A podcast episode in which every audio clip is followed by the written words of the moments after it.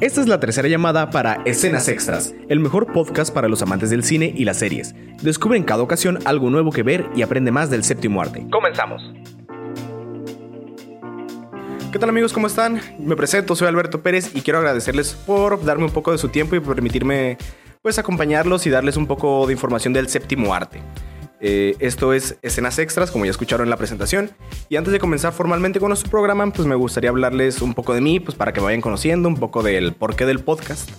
Eh, me interesa hacer un proyecto que fuera un tema que me gustara obviamente a mí, porque si no, pues, pues esto no podría funcionar. Pero también quería que fuera un tema que le interesara a gente, ¿no? Y qué mejor que las películas y las series.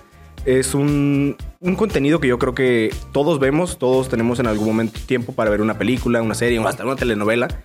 Y creo que nos ayudan bastante a distraernos del día a día, nos ayudan a eh, escaparnos un poco de la realidad yendo a mundos fantásticos, a historias imposibles. También nos ayuda a vernos reflejados, a, ver personajes que viven nuestras situaciones. Eh, igualmente lo puede hacer la literatura, sin embargo, pues yo no leo mucho, eh, no tanto como debería, la verdad. Toda la vida me han gustado las películas. En mi cuarto casi siempre ha habido una, una tele o un VHS. Eh, se ha visto el paso de la tecnología, ahora sí que por mi cuarto, un VHS, un DVD, hace unos años un Blu-ray, pero eso ya, ya casi no lo usé. Eh, aunque ahora es el streaming, pero creo que más que nada me gustaba ver, me gustaba ver la televisión de niño. Podía pasar horas y horas viendo caricaturas o programas de Nat Geo, History, Discovery Home Health, programas de comedia, hasta novelas, yo creo. Eh, una familia con suerte o la que no podía amar, yo creo que son las que más recuerdo de mi infancia. bueno, también ahora ya digamos, eh, un poco más mayor, un poco más maduro. No, no estoy tan grande, tengo 23 años. Digo ahí el dato para, nuevamente, para que nos vayamos conociendo. Eh, pues ya ahora sí que en la carrera obtuve, digamos, un poco más de ojo clínico eh, en cuanto a los contenidos que veía, en cuanto a los, los guiones, la fotografía de las, de las series, de las películas. Estudié ciencias de la comunicación, digo, tampoco es como que estudié cinematografía, ¿no? O guionismo, algo así tan, tan elaborado, pero pues me ayudó a ver un poco más eh, a fondo los contenidos que observo. Y pues la verdad sí disfruto mucho ver series y películas. Sin embargo, sí soy un poco un poco, un poco exigente, digamos, con lo que empiezo a ver. No tanto por, oh, no, tiene que ser un contenido de calidad altísima, sino porque, eh, no sé, me, me, causa cierta, eh, digamos, me, da miedo darle el compromiso a una serie que vaya a durar mucho tiempo o el dedicarle tanto, tanto tiempo a algo, pues es, difícil, ¿no? Prefiero ver una película que acabe en sus dos horitas y vámonos. Así que bueno, miren, vamos a empezar con el primer tema, que es En la silla. En esta primera sección eh, de nuestro increíble programa tendremos como nuevamente En la silla, donde vamos a hablar de, sobre películas o el estilo de algún director. En esta ocasión en la silla estará Judd Apatow. Eh, no sé si lo conozcan, es un actor de comedia. Eh, cabe aclarar que su trabajo no se ha limitado solamente a dirigir, sino que también ha sido guionista, actor, productor de demasiadas películas. Eh, así que mencionaré de momento solo las que ha dirigido. Podemos encontrar Virgen a los 40, Casi Embarazada, Funny People, This is 40, Trainwreck, Made Last, The Band, The Diaries of Gary Sheldon, The King of Staten Island y La Burbuja. Pero también trabajó en Happy Gilmore, Liar Liar, The Wedding Singer, la mejor comedia de todos los tiempos, ahora sí que es Super Bad, a mi parecer. Drill B. Taylor, Pineapple Express, entre muchos más. Ahora sí que chequen su Wikipedia si quieren ver en todo, todo, todo lo que ha trabajado Joe Y les voy a hablar un poquito de él. Eh, pues nació el 6 de diciembre de 1967. Eh, actualmente vive en Los Ángeles, California. Y pues su sus primeros trabajos fueron Freaks and Geeks, que es una serie que ahora sí que no vio tanto el éxito. Mm, me parece que solamente tiene como 12 capítulos. Es una serie que quiero ver, no me he dado el tiempo de verla. Y también trabajos más recientes serían The King of Staten Island. No quise darles solamente mi opinión, así que me, me puse a leer un poco. Y viendo videos para traerles no solamente mi opinión nuevamente, se dice, se cuenta, que pues Jorah Apatow ha sido el mayor referente en comedia de los últimos años, quizás por detrás solamente de los Masca Brothers. Eh, no, no es cierto. Pero sí creo que si vemos su filmografía podemos ver cómo dominó la comedia al inicio de los 2000 y un poquito ya los 2010. Sin embargo, ya empezamos a ver, pues no, no la decaída, sino, eh, bueno, después de Funny People, Funny People, que fue un trabajo muy, digamos, personal de él, y que no gustó tanto, me parece que ni siquiera recaudó lo que se invirtió, pues se dice que él tuvo como una como un desánimo en seguir haciendo un, contenido tan personal y se dedicó más a digamos impulsar la carrera de otros actores. Eh, es de esos tipo Adam Sandler en los que digamos en todas sus películas podemos ver a los mismos cinco actores, ¿no? O se repiten mucho las personalidades. Digamos que él apoya mucho a su equipo, a su gente, a sus amigos. Y en películas recientes podemos ver eso. Podemos ver cómo le está dando una plataforma a los actores para seguir trabajando. Eh, pero creo que una de las razones por las que él ha sido tan exitoso y funciona tan bien sus películas es porque tiene un poco de todo. Tiene humor como para todos los gustos. Sí, tienen chistes de pipí, popó, pedo. Pero también tienen... Pues no quiero decir un humor inteligente, ¿verdad? Porque pues no, no existe eso a mi parecer. Eh, pero sí tienen una historia. Los personajes son personajes reales, no son personajes que estén ahí nomás para ponerlos en una situación de pastelazo o que sean muy tontos. Eh, son personajes que tienen un desarrollo, es por eso que sus películas son tan largas, digamos en un promedio de, eh, de dos horas, que es muy largo para una película de comedia. y es porque los personajes tienen que tener un crecimiento, deben tener un desarrollo. generalmente nos muestran personajes, digamos, apenas funcionales, o sea, son adultos la mayoría y los ves y dices, oye, este es un...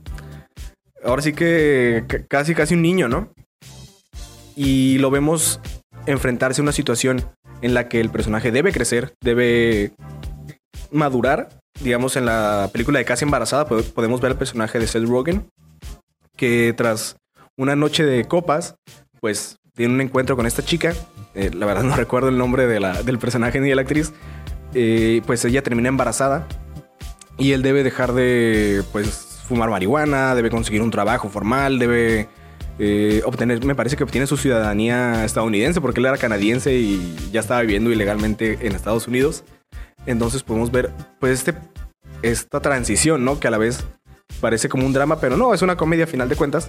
También podemos verlo en Virgen a los 40, como el personaje de Steve Carell, eh, pues es un personaje solitario, a pesar de que pues ya está en sus 40 años, sigue trabajando como en un tipo Best Buy o un Radio Shack. Y podemos ver cómo al empezarse a juntar con gente, que son sus compañeros de trabajo, pues, pues él empieza a tener un desarrollo, ¿no? Eh, eh, enfrenta su, digamos, por decirlo así, su problema. Y pues empieza a salir a citas, conoce una, una señora, ya no es una chica, es una señora en ese caso. Y pues sí, busca él mejorar su, su situación y crecer como persona o como individuo y enfrentarse a sus miedos. También me parece que un ejemplo muy claro es King of Staten Island. Eh, en, el, en, la película de Pete Davidson, él es el protagonista, que es una película también muy personal de él, se la recomiendo bastante, esa es una de sus obras más recientes de Jorah Apatow. Eh, él tal cual es nuevamente un personaje en el que eh, algunos se pueden ver reflejados, otros no, pero mm, se encuentra en una situación, digamos, en su punto más bajo de su vida, no tiene un trabajo fijo, vive con su mamá todavía a sus casi 30, eh, está saliendo y entrando de la misma relación, su hermana está yendo a la carrera y él pues ahora sí que no tiene trabajo, está con sus amigos solamente drogándose, quiere ser tatuador pero es pésimo tatuador. Entonces pues encuentra nuevamente un punto de quiebre y entra a la como ayudante digamos a, una estación de bomberos ya que su papá fue bombero y murió en el, en el 911 y de mano de, un, de uno de los bomberos, él crece nuevamente y encuentra, encuentra su camino, por así decirlo. Yo no soy un experto en la comedia, pero es un tema que me interesa, me interesa todo lo que tiene que ver con el stand-up, con escribir comedia es algo que me gustaría hacer, es una, no una meta, pero es algo que me interesa, me llama la atención.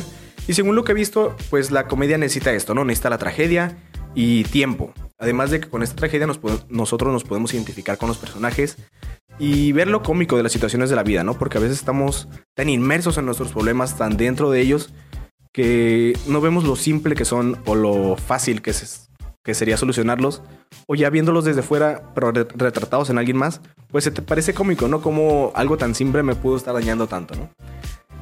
Y pues sí, es ver lo cómico de las situaciones en las que vivimos. Como dijo Jorapato en un video de 5 minutos de él que vi en YouTube, necesitamos hacer comedia porque la vida apesta ahora mismo. Así que ya saben, los invito a ver sus series o películas. Eh, si me permiten recomendarle alguna, sería Love, está en Netflix. Eh, creo que tiene como dos o tres temporadas y ya, ya no va a sacar ninguna otra. Entonces, si les gusta ver algo que termine, está perfecto. Eh, Virgen a los 40 es una película muy divertida, a lo mejor no es para todos, pero a mí me parece bastante bien. Y si quieren algo un poquito más serio, Funny People, no la he visto completamente, digamos, consciente, la vi cuando era muy chico, así que no, no puedo decirles qué se van a encontrar. Eh, antes de pasar a la siguiente sección, me gustaría invitarlos a que me compartan por medio del Instagram, que es escenas-extras, lo que piensan de las recomendaciones de este capítulo, eh, qué vieron, qué les encantó, qué no les gustó, eh, pues para empezar a conocernos un poquito mejor, ¿no? asimismo, pues la siguiente semana estaríamos comentando o viendo qué es lo que opinan ustedes, pues para que esto sea una conversación, para conocernos un poquito más. Y ahora aprovechando que ya vienen las fechas decembrinas, que el espíritu navideño ya está entrando a nuestros cuerpos, pues creo que ya empieza, ya se empieza a antojar ver un poco las películas navideñas, ¿no? Eh, pero como se debe, con cafecito, con un chocolatito, haciendo un montón de frío, porque nomás así se deben ver. Eh, pues me llamó la atención recientemente que las películas navideñas, pues no, no tienen como un... Pues sí tienen temática, obviamente muy similar, pero todos tienen su estilo, ¿no? Hay películas animadas, hay películas hasta de miedo navideñas, hay películas de acción. Eh, pero no sé, en lo personal me gustan mucho y creo que ya es tradición, ¿no? Todos tenemos una película navideña favorita o es tradicional ver eh, Mi pobre angelito en el 5 o El Grinch, o bueno, antes lo era, ¿no? Cuando aún veíamos todos los fines de semana la tele. Eh, una de las películas navideñas que más veía de niño, yo creo que es El Expreso Polar, no sé si la conozcan. Hasta la tenía en un, me acuerdo, como en una caja de metal, era de esos formatos coleccionistas, ¿no? Que antes eran muy famosos.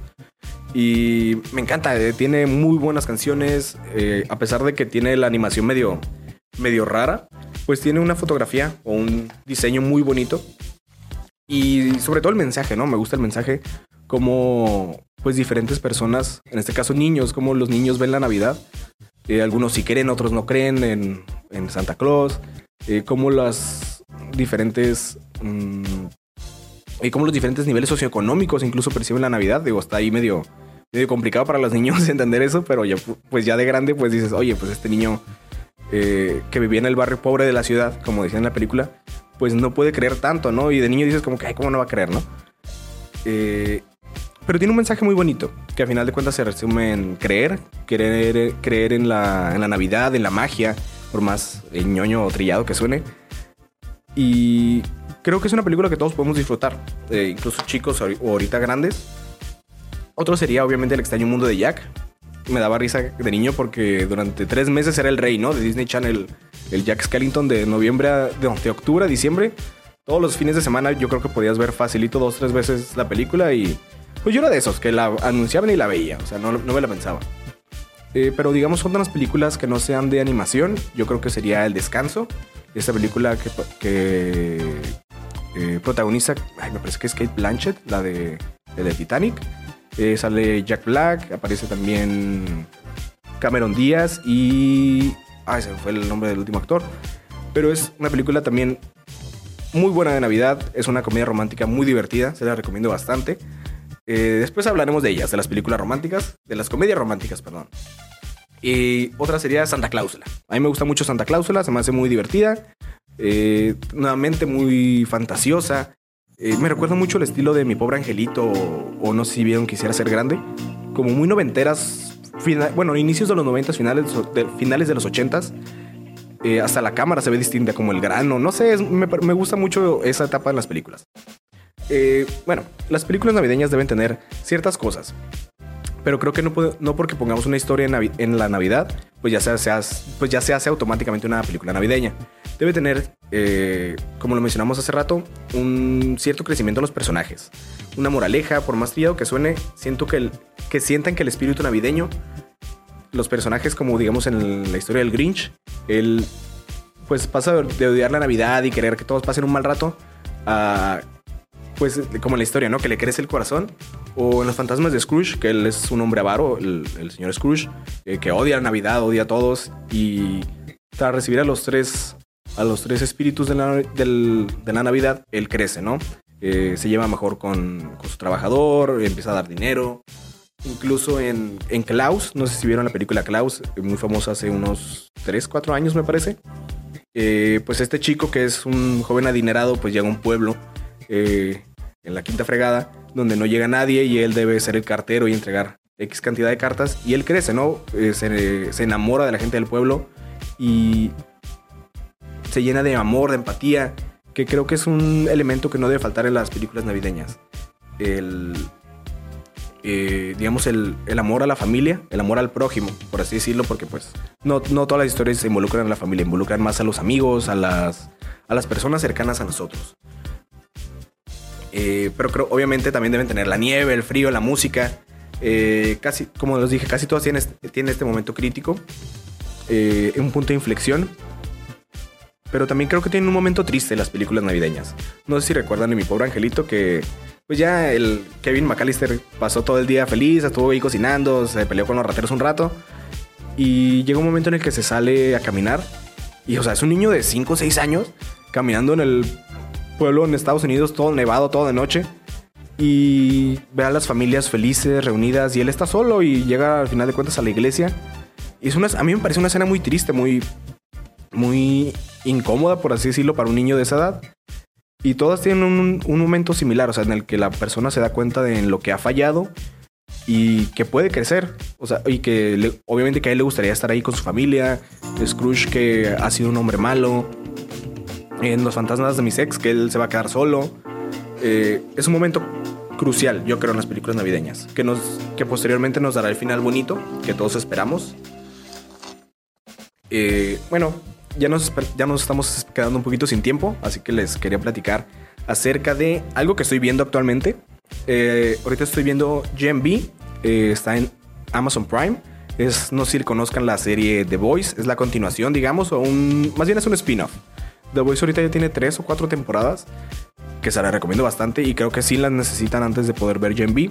Pero The Voice es genial, no tiene desperdicio si se quedaron todavía con ganitas de, oye, pues quiero otra temporadita o quiero ver algo mientras, Gen B es una opción buena. Eh, no he visto el capítulo final, es el único que me falta.